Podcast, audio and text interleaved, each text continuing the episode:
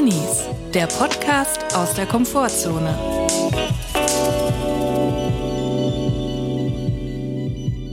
Wir hoffen, es geht euch gut und wenn nicht, ist auch okay. Das ist eine neue Folge Drinis. Herzlich willkommen, Folge 75. Julia, hi erstmal. Grüß dich, Chris. Und ich möchte dich direkt ansprechen. Du trägst einen Hut. Es sieht sehr danach aus, als wärst du in Sommerlaune. Du Jawohl. trägst einen Basthut in Fischerhutform, glaube ich. Es sieht aber auch so ein bisschen aus, als wärst du gerade in Florida auf Alligatorenjagd. Ja, bin ich auch ein bisschen. Bist du in Urlaubslaune? Ich bin in Urlaubslaune. Ich habe mir einfach gesagt, es ist jetzt noch, es ist noch einige Zeit hin bis zum Urlaub, ungefähr fünf Wochen. Du kennst es, man pfeift schon so aus dem letzten Loch, man arbeitet noch vor sich hin, aber man will eigentlich nichts als weg in den Urlaub. Deswegen habe ich mir überlegt, dass ich jetzt den, den Urlaubsstyle nach Hause hole, damit ich schon mal so das Feeling dafür kriege. Ich stelle mir quasi vor, wie ich jeden Tag zum Flughafen fahre und abfliege, aber eigentlich muss ich noch Ja. fünf Wochen arbeiten. Aber um es mir einfach ein bisschen erträglicher zu machen, ziehe ich jetzt schon meinen Sonnenhut auf. Und äh, ich finde, also ich finde, es wirkt. Ich bin jetzt total in Urlaubsstimmung, obwohl ich eigentlich total ausgebrannt bin, habe ich jetzt voll Bock, irgendwie so ein äh, äh, Tequila on the Rocks oder so zu trinken. Ich habe auch den Eindruck, in Deutschland gibt es so die Leute, denen man genau ansieht, die waren einmal in Mallorca und sind aber eigentlich nie zurückgekehrt. Auch wenn sie hier sind. Die sind immer noch in Mallorca, Ja. auf Mallorca, zu Mallorca Ja. und sind aber nie zurückgekehrt, So sondern wie leben diesen Manfred Meisel. Lifestyle. Manfred Meisel ist auch nie zurückgekehrt von mir. Zynisch, Ui. zynisch, obwohl die Sachlage ja zynisch ist, muss man sagen. Die Sachlage ist wirklich zynisch. Manchmal sind die Gags zynisch, nicht weil die Gags böse sind, sondern weil die Sachlage zynisch ist. Ja, das stimmt. Aber ja, ähm, findest du, meine Urlaubsstimmung wirkt? Schwappt das auch ein bisschen zu dir rüber oder findest du mich jetzt einfach nur bescheuert mit Hut? Nee, finde ich, finde ich gut. Es, es freut mich, es erfüllt mich mit äh, Sonnenstrahlen, meine Seele, muss ich sagen. Ja. Und letztens ist mir aufgefallen, ich habe ja ganz lange nicht in Deutschland gewohnt. Ja. Und eigentlich habe ich Deutschland vor allem übers Fernsehen kennengelernt. Also man muss sich vorstellen, man nimmt ein Land sehr nahe durch das Fernsehen war 26 Jahre lang, 27 Jahre lang in meinem Fall. Man kriegt es medial mit. Ja. Vor allem durch RTL.12, was ich in der Mittagspause in der Schule immer geguckt habe. Das ist Deutschland. Und Punkt das 12. ist das Bild, mit dem ich nach Deutschland gekommen bin. Darum muss ich auch sagen, dieses Mallorca-Feeling. Ich dachte, eigentlich ganz Deutschland ist immer auf Mallorca. Ja, vor allem hast du ja dann, du bist ja wahrscheinlich schon voll auch bei 9-11 bei äh, Guten Abend RTL. RTL aktuell, Peter Klöppel hat mich Das- durch viele Krisen gebracht, ehrlich das war gesagt. für dich Deutschland dann, oder Peter Klöppel? Peter Klöppel und Katja Burkhardt sind für mich Deutschland. Ich dachte auch lange, Peter Klöppel wäre Bundeskanzler. Peter Klöppel und Katja Burkhardt sind Prinz und Queen von Deutschland. Sozusagen, ja. Ja, also ich wollte nur noch kurz einen Disclaimer machen. Wenn es mal ab und zu so ein bisschen raschelt, dann ist das der Bass von meinem Hut, weil der raschelt so ein bisschen. Ich weiß nicht, ja. man kann so ein bisschen hören. Aber auch das gehört irgendwie dazu, zum Gesamtpaket Sommerurlaub für mich. Ich habe eine Frage. Hast du in deinem Leben schon mal dir fest vorgenommen, so jetzt mache ich ein Umstyling, jetzt kleide ich mich anders, das alte Ich lasse ich zurück und die neuen Outfits werden diametral anders oder anders ausgelegt? Hattest du schon mal so Punkte in deinem Leben? Das ist für mich ein normaler Dienstag. Also, ich sage mal, ich hatte den Punkt schon so oft in meinem Leben. Ich hatte schon so viele Styling-Phasen. Du weißt es ja schon. Ich hatte eine Emo-Phase als Jugendliche. Stimmt, ich war äh, teilweise Rockerin. Ich möchte es Rockerin nennen. Mettlerin wäre jetzt zu viel gesagt, aber ich war so eine Evanescence-Girl. Mhm. Zwei Wochen später war ich wieder komplett in der Hip-Hop-Phase. Da habe ich nur äh, Fubu und Kalkani ähm, Jeans-Baggy-Pants Mhm. getragen. Ich habe alle Phasen durchgemacht, die es gibt. Und das Schlimme war, ich konnte mich nie entscheiden, weil ich mochte alles. Und ich, das, das begleitet mich bis heute. Ich bin in so vielen Genres unterwegs, musikalisch. Und man fühlt sich ja dann immer so ein bisschen shady, weil man denkt, man ist so eine Allerweltsperson, die alles so ein bisschen hört, so ein bisschen Charts. Charts und alles Mögliche. Aber ich habe mir dann immer gesagt, weißt du was, du musst dich gar nicht festlegen. Du hörst einfach die Musik, die dir gefällt. Und ob das jetzt eine Bachfuge ist oder äh, Tim Toupé, ist mir eigentlich wurscht. Ich höre, was mir gefällt. Und so sieht's auch mit meinem Styling aus. Wenn ich morgen mit Kalkani auf die Straße gehe, dann ist es so. Und übermorgen habe ich dann vielleicht wieder meine äh, Vans an und meine enge Röhrenjeans und meine bunten Strähnen im Haar. Meinst du, Johann Sebastian Bach würde heute Malle Partyschlager machen? 100 so Prozent. Ballermann-Songs? Ja, glaube ich. Aber mega advanced mit so Fugen, Kontrapunkt. Ja.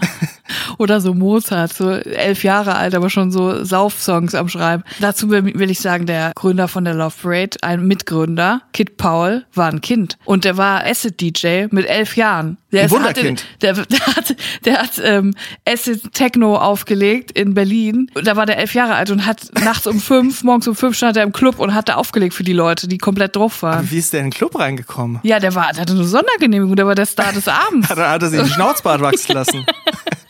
Es gibt einen Jazz-Schlagzeuger, Tony Williams, der hat mit 17 angefangen, bei Miles Davis zu spielen. In den 60er Jahren. In der Zeit, wo 17-Jährige noch wirklich nicht in diesen Clubs waren, wo Jazz gespielt wurde.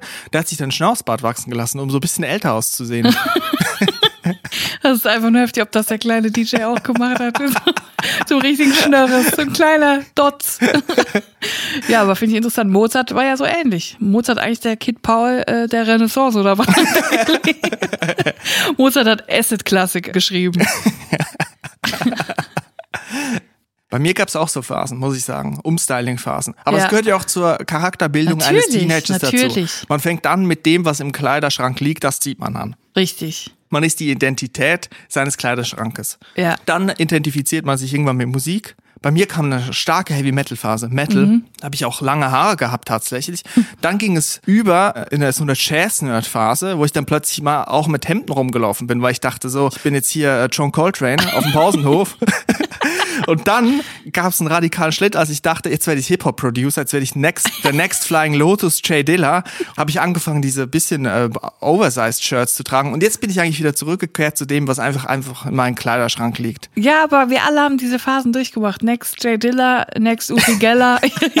ich ich habe alles mitgemacht und ich schäme mich auch nicht dafür. Es ist einfach, man interessiert sich für vieles, man ist auch aufgeschlossen, man ist interessiert. Warum sollte man das nicht auch ausdrücken? Ich kann aktuell kann ich nicht so viel ausdrücken, bin ich ehrlich. Ja. Man hört es vielleicht schon an den Zwischentönen. Ich bin müde, ich bin erschöpft. Du hast Ja. es auch schon gesagt, der Urlaub naht, Ja. aber ist leider noch nicht so ganz bald da, muss man auch mal sagen. Man kann es auch so sagen, der Bass, äh, mein Basstut ist eigentlich ein Hilfeschrei. muss ich jetzt auch mal sagen.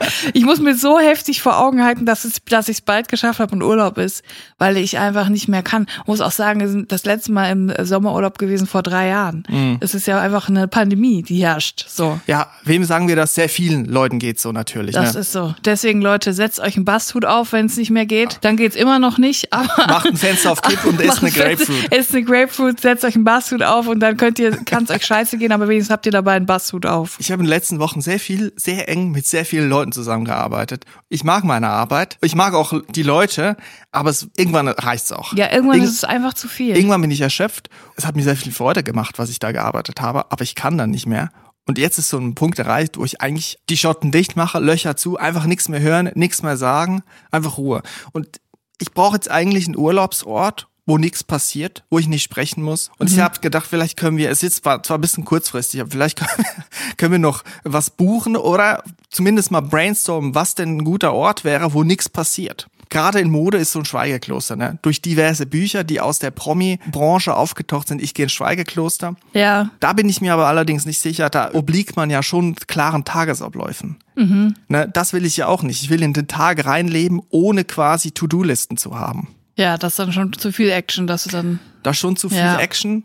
Außerdem denke ich mal auch immer, das ist so ein bisschen feucht im Kloster. Ja, das das sind die Wä- ich Wände nass, da, das habe ich schon zu Hause. Glaub, da da, da muss ich nicht ins Kloster. Ich glaube, da gibt's auch so Kellerasseln. Ja. Ganz viele, glaube ich, die dann so durchs Gemäuer durchkommen. Vielleicht tun wir den Klostern auch Unrecht und die sind mega geil. Die haben smartes Wohnen, man klatscht, klatscht in die Hand, das Licht geht an. Man kann, man kann das Licht so in verschiedene Farben tauchen. LED-Lichter. Vielleicht sollte ich mich einfach in einem Wartezimmer einschließen lassen.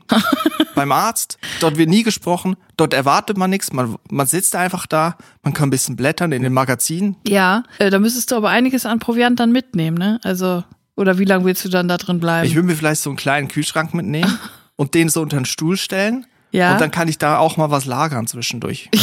aber wer soll dich denn da einschließen? Also soll die Person wissen, dass du da drin bleiben willst oder soll es so ähm, unscheinbar passieren? Ich gehe vielleicht in so ein Ärztinnenhaus, wo ganz viele Ärzte sind und dann setze ich mich da einfach in den Flur und dann, dann weiß niemand, zu wem ich eigentlich Ja, will. HNO, ja. Allgemeinmedizin, Innere. Ja gut, am nächsten Morgen musst du ja dann schon wieder raus. als wäre schon ein Kurzurlaub, ne? Du wirst ja am nächsten Morgen wirst du ja wieder äh, rausgescheucht. Nö, ich würde dann warten. Ich warte, ich habe meinen Termin ja. Ich würde dann sagen, ich warte hier auf meinen Termin.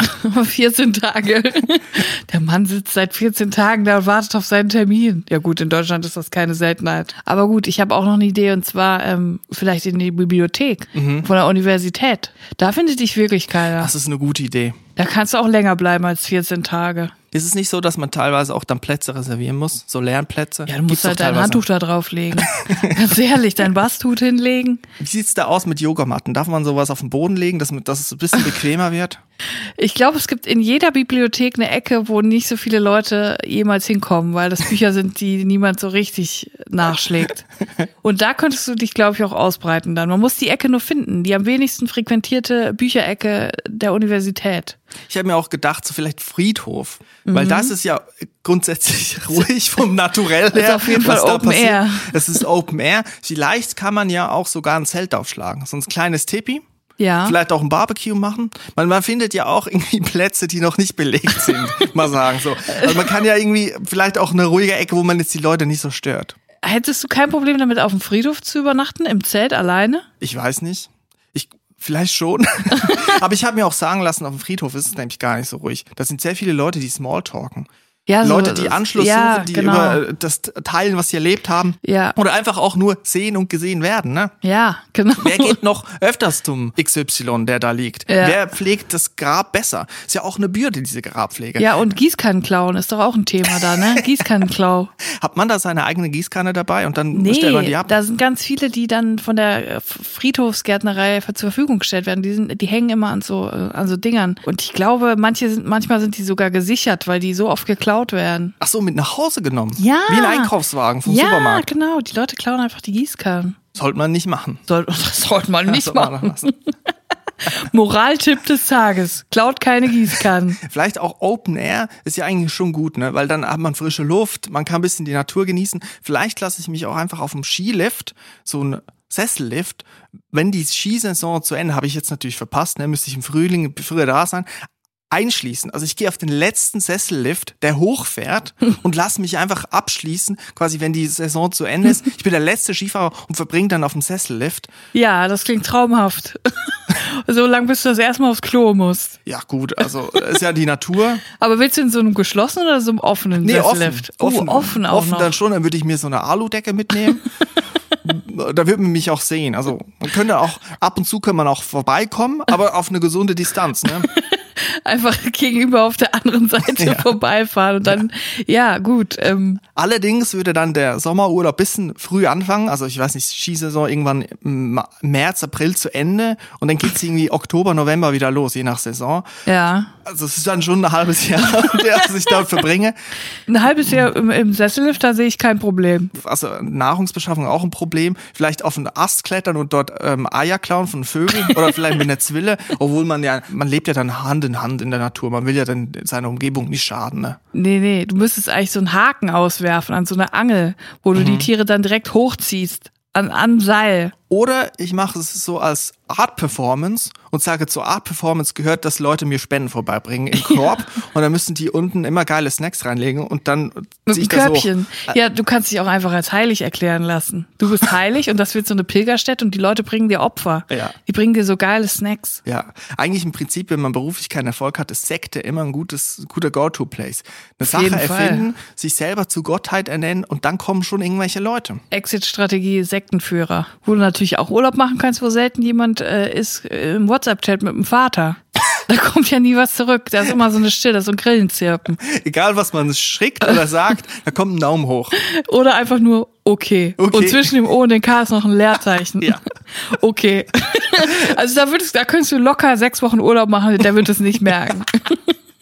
Also in WhatsApp-Chat rein und dann dort verharren. Übrigens sehr viele Zuschriften zu unserem Drinsider-Gespräch letzte Woche zur Frage, wie kommt man aus WhatsApp-Chats wieder raus? Ah, ja. Sehr viele haben natürlich gesagt, archivieren. Ja. Das stimmt, aber man kann trotzdem noch reingucken und mitlesen. Ich bin da natürlich dann schon so, dass ich da mitlese. Ja. Und das ist ja trotzdem unangenehm. Ja. Also es gibt noch nicht wirklich die Möglichkeit, einfach so rauszukommen, wie ich gelesen habe, ohne dass es wirklich niemand mitkriegt. Also verharren ist der Status quo. Ja. Verharren. Ich habe eine Frage. Also wenn ich jetzt Sommerurlaub mache, sagen wir jetzt auf dem Skilift, also ein Sabbatical ist das ja schon, eine längere Auszeit, ein längerer Urlaub. Ab welchem Promigrad schreibt man ein Buch über so eine sogenannte Auszeit? Wann macht man ein Buch drüber und sagt, das verkaufe ich jetzt an einen Verlag und das wird dann zum Bestseller? Du kennst diese Bücher. Ich war äh, mit einem Van unterwegs, ich war im Schweigekloster, ich bin über den San Andreas Weg gelaufen. Nee, wie heißt der? Jakobsweg. Ja, ähm, ich war in San Andreas und hab Autos geklaut. Ja. Nein, ich glaube, da musst du wirklich sehr berühmt sein. Das ist so RTL-Promi-Status. Ich habe eine eigene Show seit 20 Jahren. Dann kaufen die Leute, glaube ich, alles. Dann kannst du auch einfach ein Buch schreiben, in meine Darmsanierung in Westhessen. Das würden die Leute auch kaufen, weil sie sich einfach dafür interessieren, weil sie natürlich dann ab einem gewissen Promi-Status alles über deine Person wissen wollen. Also du meinst, es reicht nicht jetzt irgendwie auch Koch zu sein, so mal ab und zu bei der Küchenschlacht was zu bewerten? Ja, doch, das kann schon sein, weil das ist natürlich eine Zielgruppe so, ich würde sagen so 65-Jährige. Die sind ja sowieso, die mögen Bücher, die mögen äh, Männer, Männer im Fernsehen, selbstbewusste Männer, die sind sehr beeindruckt davon. Die aber so einen kleinen Hauch von Gefühlen zeigen, wenn sie sagen, mir Genau. ging es mal kurz nicht so gut. Genau. Und dann bin ich mal kurz weg. Und jetzt habe ich voll die Erleuchtung gesagt, wie das Leben besser läuft, zum Beispiel dem Bastut oder mit dem Fenster auf Kipp. Ja, das, also du musst mindestens eine Kochshow haben, das auf jeden Fall. Also eine eigene Kochshow muss es sein. Ja. Und erst dann kann ich quasi ein Buch schreiben. Über deine sechs Monate im Sessellift. Weil ich will nur ein Buch schreiben, wenn ich dann auch zu Markus Lanz kann und das promote und dann Ja. aber noch eine Expertise zum Thema abgeben, wovon ich gar keine Ahnung habe. Du kannst ja bei Lanz erzählen, wie dir der Zeh abgefroren ist im Sessellift. Bitte. wie du deinen Bruder dann zurücklassen musstest. Keine Ahnung, wo der ist. Der war plötzlich nicht mehr im Lift. Man kann einiges über Reinhold Messner sagen, aber er hat ein geiles Haus. Er hat ein geiles Haus. Ist das eigentlich auf dem Berg? Muss er da jeden Tag hochkraxeln? Ja, es ist so im Berg drin, ja. Wirklich? Ja, es ist so im Berg drin. Nein. Ich glaube, es ist im Berg drin. So eine Und Tropfsteinhöhle ich glaube, er ist auf dieses Haus, auf, auf dieses Grundstück gestoßen, weil er mal Urlaub gemacht hat im Sessellift. Ich glaube, der ist auf die Berge nur gekraxelt, um ein geiles Grundstück zu finden. Der hat eigentlich die ganze Zeit ein Grundstück gesucht. Das Gute ist, da oben war ja noch niemand. Das heißt, es kann ihm niemand das Grundstück weggeschnappt haben. Es ist in Südtirol. Also es sind schon Leute da gewesen. Ja, okay, na gut. Ich dachte jetzt so auf dem Nanga Parbat. Ich habe auf jeden Fall einen ultimativen Urlaubstipp für dich, ähm, wenn es mit dem äh, Lift nicht klappt. Und zwar habe ich gelesen, eine Zuhörerin hat mir das zugeschickt, vielen Dank an dieser Stelle. Es gibt einen Autor in Estland, der hat ein Reservat für Introvertierte eröffnet. In der Natur. Er hat gesagt, es gibt so viele, viel zu viele Orte in diesem Land. Das Land ist überzogen von Events für Extrovertierte. Es gibt Musikfestivals, Sportsachen, es gibt alles Mögliche, aber es gibt nichts für Leute, die einfach nur ihre Ruhe haben wollen. Hat er so ein Reservat errichtet, so im Wald, in der Natur. Und da gibt's eine Regel, und zwar, da dürfen Events stattfinden, aber die Teilnehmeranzahl ist limitiert auf eine Person. es darf wirklich nur eine Person teilnehmen und das ist die Regel. Und er hat gesagt, sollten die Extrovertierten dieses Fleck Erde auch noch für sich beanspruchen, dann sollten sie es finden und für sich vereinnahmen, dann wird er das Schild einfach woanders aufstellen. Er sagt, er hat das Recht, als introvertierte Person einen Ort zu haben, an dem er nachdenken kann und einfach durch die Natur gehen kann. Und ich bin da ganz auf seiner Seite. Das ist ein Schriftsteller, der das Ja. gemacht hat. Ist das so eine Art Kunstperformance vielleicht? Schon, es geht in die Richtung, oder? Ja, ich glaube, das, es gibt so Überschneidungen. Der ist auch äh, selber Dichter und schreibt irgendwelche Bücher über Pfifferlinge und Biologe ist er auch, Semiotiker, was weiß ich. Und ähm, aber ich finde das eine gute Sache. Ich würde da gerne mal Urlaub machen. Die Frage ist, dürfen wir da zu zweit Urlaub machen oder geht das dann wirklich nur allein? Nee, da muss er ja dann ein neues Schild aufstellen noch. Ja. Und was heißt also, also er hat ein Reservat und dann ein Schild und ist das dann eingezäunt oder so? Weil sonst kann man ja auch direkt daneben auch noch ein Schild hinstellen. Dann kommt jeder mit einem eigenen Schild. Ja, ich glaube, es, es ist nur so ein bisschen sinnbildlich, das Schild. Es, es Verstehe. gibt, glaube ich, keinen Zaun. Es ist einfach nur so, er hat das jetzt mal entschieden, dass dieser Teil des Landes, des Waldes jetzt den Introvertierten gehört. Ich möchte auf jeden Fall jetzt gerne nach Estland fahren, aber ich möchte auch nicht ganz allein, weil ich habe auch Angst im Wald we- wegen Bären und so. Deswegen würde ich. da Bären? Kann sein. Ich glaube, es ist die Region, wo das schon, Ja. glaube ich, stattfindet. Könnte schon sein und ich würde da schon gern dann mit dir hingehen, aber wenn man wirklich nur alleine da sein darf, dann könnten wir uns ja vielleicht aufeinander stellen und so einen langen Parker anziehen, so eine 3,50 Meter große Person darstellen. Meinst du, die würden das merken? Ich glaube nicht. Ich glaube, die würden das nicht merken. Und wenn, wird es im Rahmen einer Kunstperformance funktionieren. Ja. Auch und insbesondere als Kritik. So, Chris, es tut mir jetzt wirklich leid, aber mir ist einfach zu warm unter dem Hut. Ich muss ihn ausziehen. Ich werde ihn jetzt hier ausziehen. So, Ja, wir haben Ferienstimmung. Es sind gute 30 Grad hier auf dem Dachboden. ich habe das leicht unterschätzt, dass es hier oben auf dem Dachboden tatsächlich so heiß ist wie in einem Urlaubsort, wo ich den Hut tragen werde. Wir haben letztens haben wir über Kreuzfahrtschiffe und Kreuzfahrten geredet und du glaubst nicht, was passiert ist. Was denn? Wir haben Eine Kreuzfahrt gemacht. Nein, mir hat eine Person geschrieben, die bei der Metal Cruise dabei war.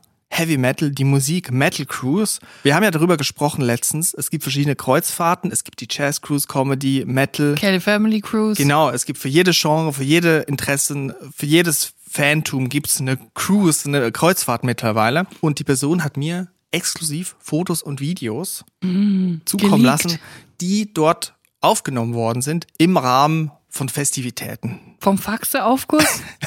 Nee, nicht vom Saunaaufguss. Es gab mehrere Punkte, die mich aufhorchen haben lassen. Und zwar sei das eine ziemlich spießige Angelegenheit. Und zwar, es ist natürlich eine Kreuzfahrt, aber es sind natürlich trotzdem ältere Leute an Bord. Das ist jetzt nicht die wilde Heavy Metal Party, die man erwartet, sondern es ist eine Kreuzfahrt. Es sind doch am Ende das typische Kreuzfahrtklientel, das da an Bord ist. Allerdings Heavy Metal Fans. Also gediegene Metal-Fans, Ü50. Ich würde nicht sagen gediegen, das ist das falsche Wort, weil es jetzt zum Beispiel gesagt, das Frühstücksbuffet ist wunderbar, das Mittagsbuffet ist wunderbar, das Abendessenbuffet ist wunderbar und es gibt keine Scham der Leute. Man macht sich Teller voll, man macht sich Berge auf die Teller und das ist ja positiv. Das ist was positiv. Deswegen würde ich nicht sagen, dass das etwas Gediegenes ist. Ich glaube, das ist nicht das, was man unter gediegen versteht. Es ist eher spießig und man will was fürs Geld, wenn man da hinkommt.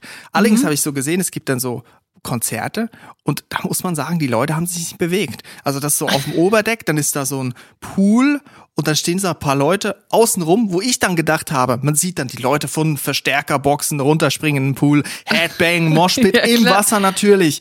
Niemand ist im Wasser, alles in den langen Hosen, natürlich schwarz gekleidet, manchmal eine Lederkutte, manchmal eine Jeansjacke, so.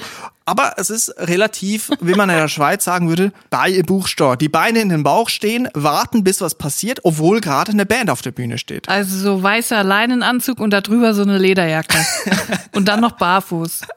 Ja, etwa Ja, so. aber ich hätte jetzt gedacht, dass die da total wild werden und dann so in den Pool pinkeln und solche Sachen. Habe ich auch gedacht, Headbang im Wasser, aber es ist wohl eher so ein bisschen Stimmung Aquafit in Lederweste. und man, man bewegt sich ein bisschen. Also da war nichts zu sehen von wilden Moshpits oder Headbang oder Schlägereien, wie man es denkt, obwohl Bier eine große Rolle spielt. Also die haben dann so, im Aufzug gab's ähm, so Nummer, die Etagen waren durchnummeriert, eins, zwei, drei, vier, fünf. Und zwar ausgeschrieben. Und bei vier haben sie dann Bier draus gemacht. Hey, witzig. Und dann haben Bier. sie so Bierdosen gestartet und so. Bier spielt eine Rolle, aber dann ist mir aufgefallen, das sind ja alles etwas ältere Menschen, das sind jetzt nicht 20-jährige Thrash-Metal-Fans, sondern das sind etwas Leute, Leute, die schon etwas gesetzt sind. Leute, die Wacken mitgegründet haben. Genau. Und da habe ich mir gedacht, da ist vielleicht Bier nicht jetzt das Mittel, wenn man sich aufputscht, sondern das ist dann eher eine gemütliche Stimmung. Da wird Ja. man eher träge. Das ist ein Absacker. Und ich glaube, das zeichnet sich dann auch in der Stimmung. Ja. Es sind Leute, denen einfach Festivals zu wild sind, die schon so ein künstliches Hüftgelenk und dann irgendwann ist auch mal gut. Die würden ge vielleicht gerne nach Wacken, aber vielleicht ist es, weißt du, sie sind dann in der Blüte ihres Lebens, sie verdienen genug Geld. Warum sollten sie nicht einfach auch ein, auf entspannt auf ein, ähm, auf ein Kreuzfahrtschiff gehen, Klar. wo sie dann ihre Bands hautnah erleben, aber ohne dieses, wir müssen uns im Schlamm suhlen und, und, und auch campen. Vielleicht sind es auch Leute, die sich nicht trauen, das den anderen Metal-Kollegen zu sagen, dass sie es gar nicht mögen auf Wacken, dass ihnen das einfach zu wild ist und dass es ihnen auch weh tut, immer einen Moshpit zu machen. Das tut einfach weh im Rücken, im Halswirbel. Ja.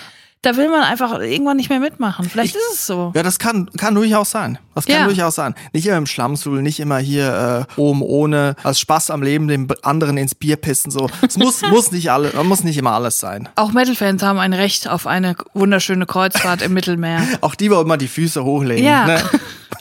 Die Kutte mal zur Seite legen, entspannen, Hose aus. Was ich mich frage ist aber, wie geht das denn an Bord mit Crowdsurfing? Also wenn man da sich um einen Meter vertut, ist ja eigentlich Sense. Das Gute ist, man landet ja dann im Wasser, ne? Man über Bord. Meinst du, wenn jetzt jemand negativ auffällt, wird dann über Crowdsurfing das über Bord getragen? Das Leid in Person? Ja. Wahrscheinlich ja nicht, ne? Wie gesagt, es ist eher eine ruhige Stimmung. Ja, ich glaube auch nicht, dass dann jemand überhaupt Crowdsurfing macht, oder? Also die, die haben doch gar keine Lust drauf. Die trinken ja anscheinend auch Wein statt Bier. Hast, hast du schon mal Crowdsurfing gemacht? äh, nee. Also ich selber noch nie, ich habe auch noch nie jemanden getragen. Also ich würde mich da auch weigern. Also wenn ich da in der ersten Reihe stehe und dann äh, springt äh, Liam Gallagher auf mich von Ex-Oasis, dann würde ich auch sagen, nee, ich bin nicht Nee, hier, um Leute zu tragen. mir. Das ist nicht mein Job. Das stand nicht in den AGBs bei den Tickets, dass ich Leute tragen muss. Ich möchte keine fremden Menschen anfassen und ich möchte auch nicht von fremden Menschen angefasst werden. Schlimmstes Publikum, 80.000 Trainings und der springt in die Menge und niemand trägt. Tot. Tod wegen Introversion. Ich möchte keine Leute tragen. ja, ich, ich denke mir auch immer so, manch, bei manchen Bands, so Rockbands und so geht das ja richtig ab mit dem Crowdsurfen. Da kannst du ja einmal durchs komplette Stadion durch und so. Mhm. Auch bei Rammstein ist es immer so heftig. Und die schicken halt immer Flake raus. Die arme Sau, der kleine Flake vom Keyboard, der wird immer rausgeschickt auf so einem ähm, Schlauchboot und wird da wirklich bis zum Ende vom Stadion immer. Ja. ich denke mir so, was ist, wenn er nicht mehr zurückkommt? Wenn auch noch vorm Stadion Leute sind und es einfach immer weitergeht. Was, wenn das Crowdsurfing nicht endet? Und dann wird er auf einmal nach Hause getragen. Oder, keine Ahnung, zu, zum Bäcker, zum Arzt. Sein Leben lang nur noch auf Händen getragen. Er kommt gar nicht mehr runter. Ja. Oder auch als Unterstützung. Die Leute, die großen Pop-Acts, ne, die Superstars Deutschlands, konnten ja wegen Corona auch keine Konzerte spielen. Die waren dann aber bestimmt auf Entzug, ne? Auf Crowdsurfing-Entzug. Vielleicht hätte man da eine App machen müssen für Popstars in Not, die auf Crowdsurfing-Entzug sind, dass sie da quasi Leute buchen können, die sich unter das Fenster stellen beim Popstar zu Hause und dann kann man rausspringen. Ja. Und dann vielleicht tragen dich die, die Crowd zur Bäckerei Ja. oder zum Pfann wegbringen oder so. Auch jede einzelne Pfandflasche wird dann so getragen. Ja. so, eine, so eine lange Kolonne. Genau, wenn, wenn man genug Menschen hat, dann kann die, muss man nicht selber raus, sondern dann können sie das, das Laugeneck von der Bäckerei zu dir hau, nach Hause crowdsurfen. So wie eine THW-Menschenkette, aber ein bisschen mit mehr Lebensgefühl halt. Sich auch nur noch so, äh, nur noch so, Einer so nach nur noch sich. so fortbewegen über eine Crowdsurfing-Sache. Einfach gar nicht mehr Fahrrad, Bus, Auto, einfach alles lassen, nur noch die Menschen das machen lassen. Ja.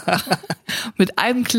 Während Corona waren ja auch die Flüge gestrichen, ne? das heißt Popstars konnten auch nicht fliegen. Jetzt habe ich letztens gelesen, kennst du John Cleese? Ja, Von Monty Python, natürlich. der Comedian, der etwas in die Jahre gekommen ist und zuletzt bei Preisverleihung eher Fragezeichen hervorgerufen hat Ja. als Lacher. Der hat ich glaube, es war vor mehr als zehn Jahren, da hat John Cleese, der war in Oslo in Norwegen, hat einen Auftritt gehabt Mhm. und hatte dann am nächsten Tag einen Zug in Brüssel zu erreichen, diesen Eurostar-Zug, glaube ich, heißt der, der von Brüssel nach In London. Brüssel? Ich glaube, ja, ich meine. Der fährt nach London und der musste dann von Oslo nach Brüssel kommen und hat sich ein Taxi genommen. Er ist von Oslo nach Brüssel mit dem Taxi gefahren. 1500 Kilometer. Warum ist der denn nicht geflogen? Vier- 4000 Euro hat es gekostet. Hä? Ja, also zu seiner Verteidigung, es gibt eine gute Entschuldigung. Das war damals als dieser isländische Vulkan ausgebrochen ist und eine ganz große dunkle Wolke Ah, der über mit dem langen Namen. Genau, über eine dunkle Wolke über Ja. Europa und der Welt hing und alle Flüge gestrichen Ah, wurden. Zumindest, glaube ich, in Europa. Und dann wollte er nach einem Auftritt in Oslo nach Brüssel und die Züge waren aber alle ausgebucht, Ja, verstehe. weil es keine Flüge mehr gab. Und dann hat er einfach ein Taxi genommen. Also 1500 Kilometer. Ich sage mal, dass man einige Stunden unterwegs mit einem Taxi halt. Das ist aber heftig. Ich frage mich gerade, gibt's überhaupt nicht ein, äh, von Norwegen nach England, gibt's da nicht eine Fähre, ein Schiff? Das wäre eigentlich auch gegangen, ne? Eine Fähre gibt's glaube Wahrscheinlich dauert es zu lang. Ge- Gibt's wahrscheinlich nicht, aber hätte man vielleicht die Metal Cruise einfach mieten müssen. Die hätten das Die vielleicht Monty machen. Python Cruise. Die sind eh gemütlich drauf, haben wir jetzt gelernt. Und äh, da kann ja vielleicht so ein John Cleese im höheren Alter ganz gut mitreisen. Er hätte auch einfach laufen können, er hätte 1400 Kilometer einen City Walk machen können. bis, nach, bis nach London. das wäre konsequent gewesen. So 20, drei, wie, wie lange ist man unterwegs? Zwei Monate? Müssten wir, glaube ich, Harpe Kerkelin fragen. Oder sein Buch lesen. Wir waren, Ich habe das sogar irgendwo, das Buch. Ich meine, jeder hat ja dieses Buch. Das ist so wie Ich Feuchtgebiete. Das ist so ein Buch, was in jedem Haushalt steht. drei, also die Bibel wurde ersetzt durch das Harpe Kerkelin Buch. Wie heißt das? Ich bin da mal weg. Ich bin da mal weg. Feuchtgebiete und damit Charme. Das- die drei Bücher haben die Bibel Das ersetzt. sind die drei Lieblingsbücher der Deutschen, hundertprozentig. Vor 100 Jahren hatte jeder eine Bibel zu Hause. Vor 80 Jahren hatten die Deutschen noch ein anderes Buch auch noch zu Hause. Aber heute sind es Feuchtgebiete, da mit Charme und ich bin da mal weg. Oh, ich wünschte, ich hätte da mit Charme geschrieben. Da mit Charme ist das Happy Birthday der Bücher, ne? Alle haben's, alle singen's. Man könnte richtig GEMA abcashen, quasi bei Happy Birthday. Aber ich weiß nicht, ob das so wirklich funktioniert. Aber wenn wir jetzt eh schon bei den globalen Themen sind, ich habe auch noch was Internationales im Gepäck. Und zwar, es gibt ein neues Gesetz in Kalifornien, was offiziell Hummeln als Fische anerkennt. Also sie würden quasi einer neuen Art zugeordnet, und zwar damit man sie besser schützen kann. Hummeln sind jetzt Fische, das heißt, wir haben Fische im Dach. Aber sind dann auch Fische Hummeln? Also ein Lachs ist dann auch eine Wildbiene, im Prinzip. Nein, Und der Laich, den sie legen, heißt nicht mehr Kaviar, sondern Honig. nein. Lachshonig. Nein, Hummeln sind jetzt Fische, aber Fische sind nicht Hummeln. Hummeln sind Fische, damit sie so geschützt werden können wie Fische. Von der Art her. Und Krebse gehören die zu den Fischen oder sind das jetzt Hummeln? Nein, die Krebse gehören zu den Fischen. Krebse und Weichtiere gehören zu den Fischen. Ich frage mich, ob man jetzt, ob wir jetzt die Hummeln in unserem Dach angeln dürfen, theoretisch. Ja, nein, weil sie sind ja geschützt. Ja, aber nur in Kalifornien. Vielleicht könnte man sie angeln und dann neu auswildern. Vielleicht. Das ginge ja. Hummeln angeln. Aber nur in Kalifornien? Ja, nur in Kalifornien. Wäre es dann illegal, wenn man jetzt hier Hummeln befreien würde und sie nach Kalifornien bringen würde? Weil da würde man dann äh, verstoßen, weil, weil man Fische mitgebracht hat. Wahrscheinlich schon. Wäre es denn illegal, die Hummeln auszubacken im Brickteig und dann Backhummel mit Remoulade oder Hummel in Senfsoße? Oder Hummeln im Aquarium halten. Stell dir das mal vor, die armen, armen Hummeln. 300 Liter Wasser und vier Hummeln. Ich habe ein Bienenvolk hinten. Ja, was ist, hast du denn für eine Bienenart? Was machen die denn da? Ja, so eine Seeforelle.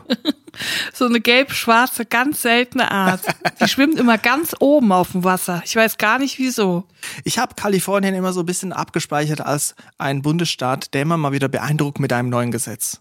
Ist das bei dir auch so? Ich weiß nicht, ob es mit auch mit Arnold Schwarzenegger zusammenhängt. Ganz ehrlich, das ist doch in ganz USA. USA ist für mich ein, ein wildes Justizland. Vereinigte Staaten der Kuriositäten, Ja, oder? wirklich. Es ist interessant, was da abgeht. Ich denke immer, wenn ich an Kalifornien denke, denke ich immer an Trader Joe's. Kennst du das? Das gibt's auch bei Aldi, so eine Marke. Und das ist in USA auch mega big. Und ich glaube, fast alles, was bei Trader Joe's zu kaufen gibt, kommt entweder aus Kalifornien oder aus Florida. Und das sind immer so Walnüsse, Ja. Pflaumen, diese, diese Sachen, die ich so voll mit so Grannies aus, aus Florida oder California verbinde. ich muss immer an Ben Cherries denken, aber ich weiß nicht, ob die aus Kalifornien kommen. Bestimmt. Aber das ist das, was ich mit Kalifornien verknüpfe. Bestimmt kommen die nicht aus San Fran, Bestimmt. aus Aus, dem Silicon Valley. aus der Bay Area.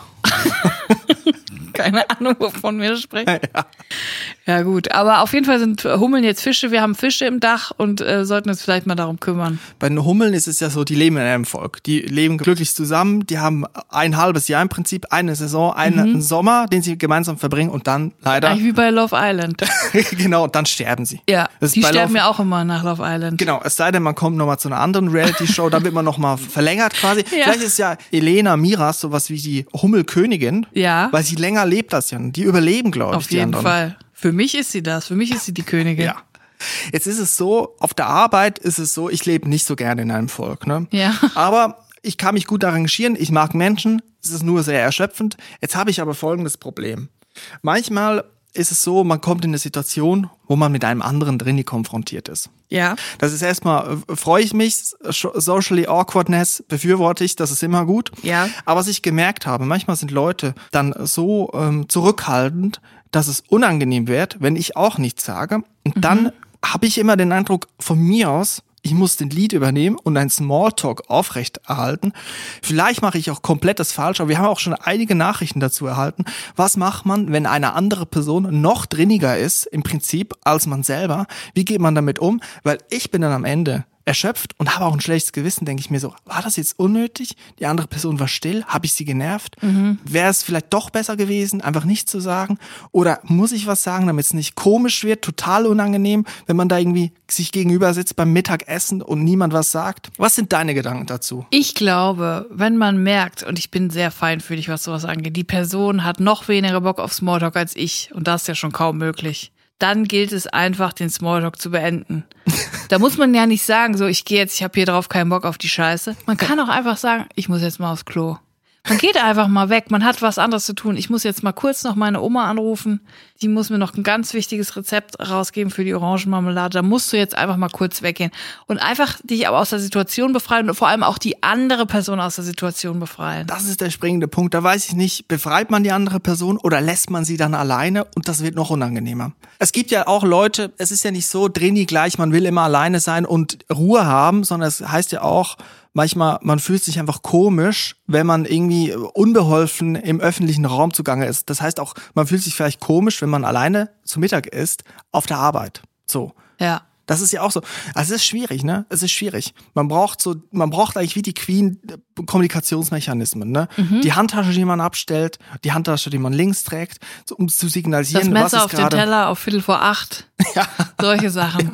Auf der anderen Seite merkt man ja auch ein bisschen, ne? man ist ja auch empathisch, man weiß ja auch vielleicht, man spürt manchmal auch, was die andere Person will. Manchmal denke ich mir danach auch, das war jetzt einfach unnötig, Chris. Hättest du einfach mal auch die Schnauze halten können. Ja gut, das denke ich mir bei 99 Prozent meiner Gespräche danach. Aber so ist es halt. So ist es ja. So ist das Leben.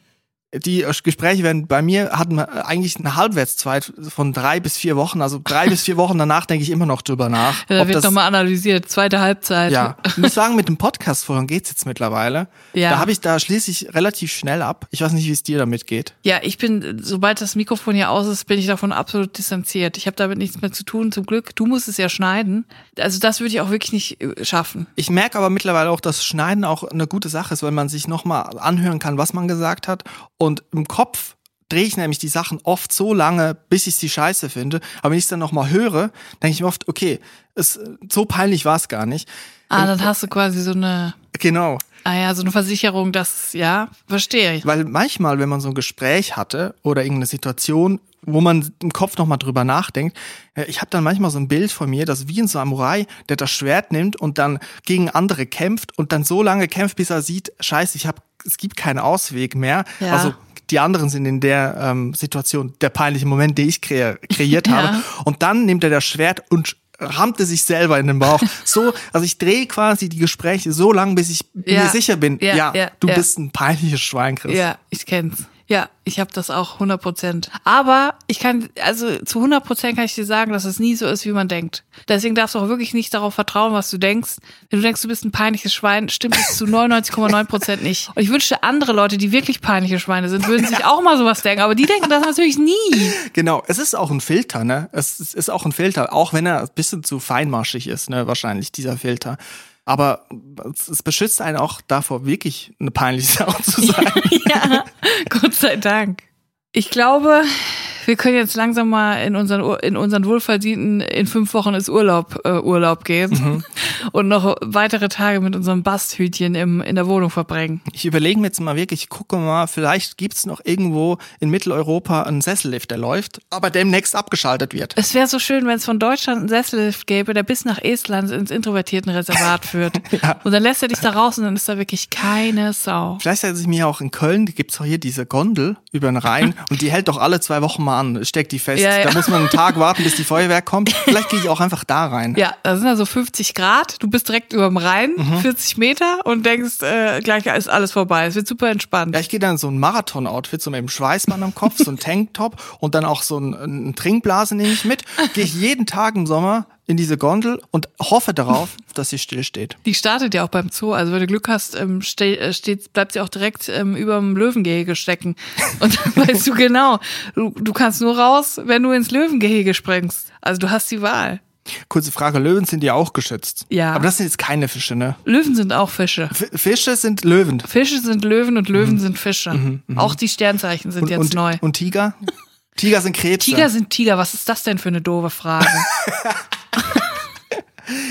ich glaube, mit dieser verbalen Schelle beenden wir das Gespräch heute. ja. Es hat mich sehr gefreut, dass du diesen Basthut getragen hast. Ich werde ihn jetzt auch wieder aufsetzen, wenn wir wieder runtergehen. es ist eine Freude und es bringt mir Freude in mein Leben, Julia. Das freut mich. Jetzt setze ich ihn wieder auf. Ach, direkt wieder in Sommerstimmung. Vielen Dank fürs Zuhören. Das freut mich wirklich. Also die Leute schalten den Podcast ein und hören zu. Das ist einfach unfassbar, immer noch. und wir freuen uns sehr drüber. Wir danken euch fürs Zuhören. Wir wünschen euch eine gute Woche. Bleibt drin, bleibt gesund. Auf Wiedersehen und tschüss. Bis nächsten Dienstag. Tschüss.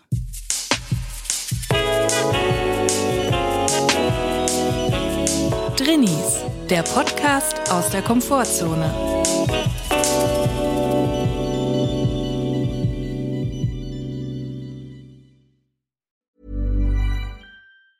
Ever catch yourself eating the same flavorless dinner three days in a row? Dreaming of something better? Well, HelloFresh is your guilt free dream come true, baby. It's me, Gigi Palmer.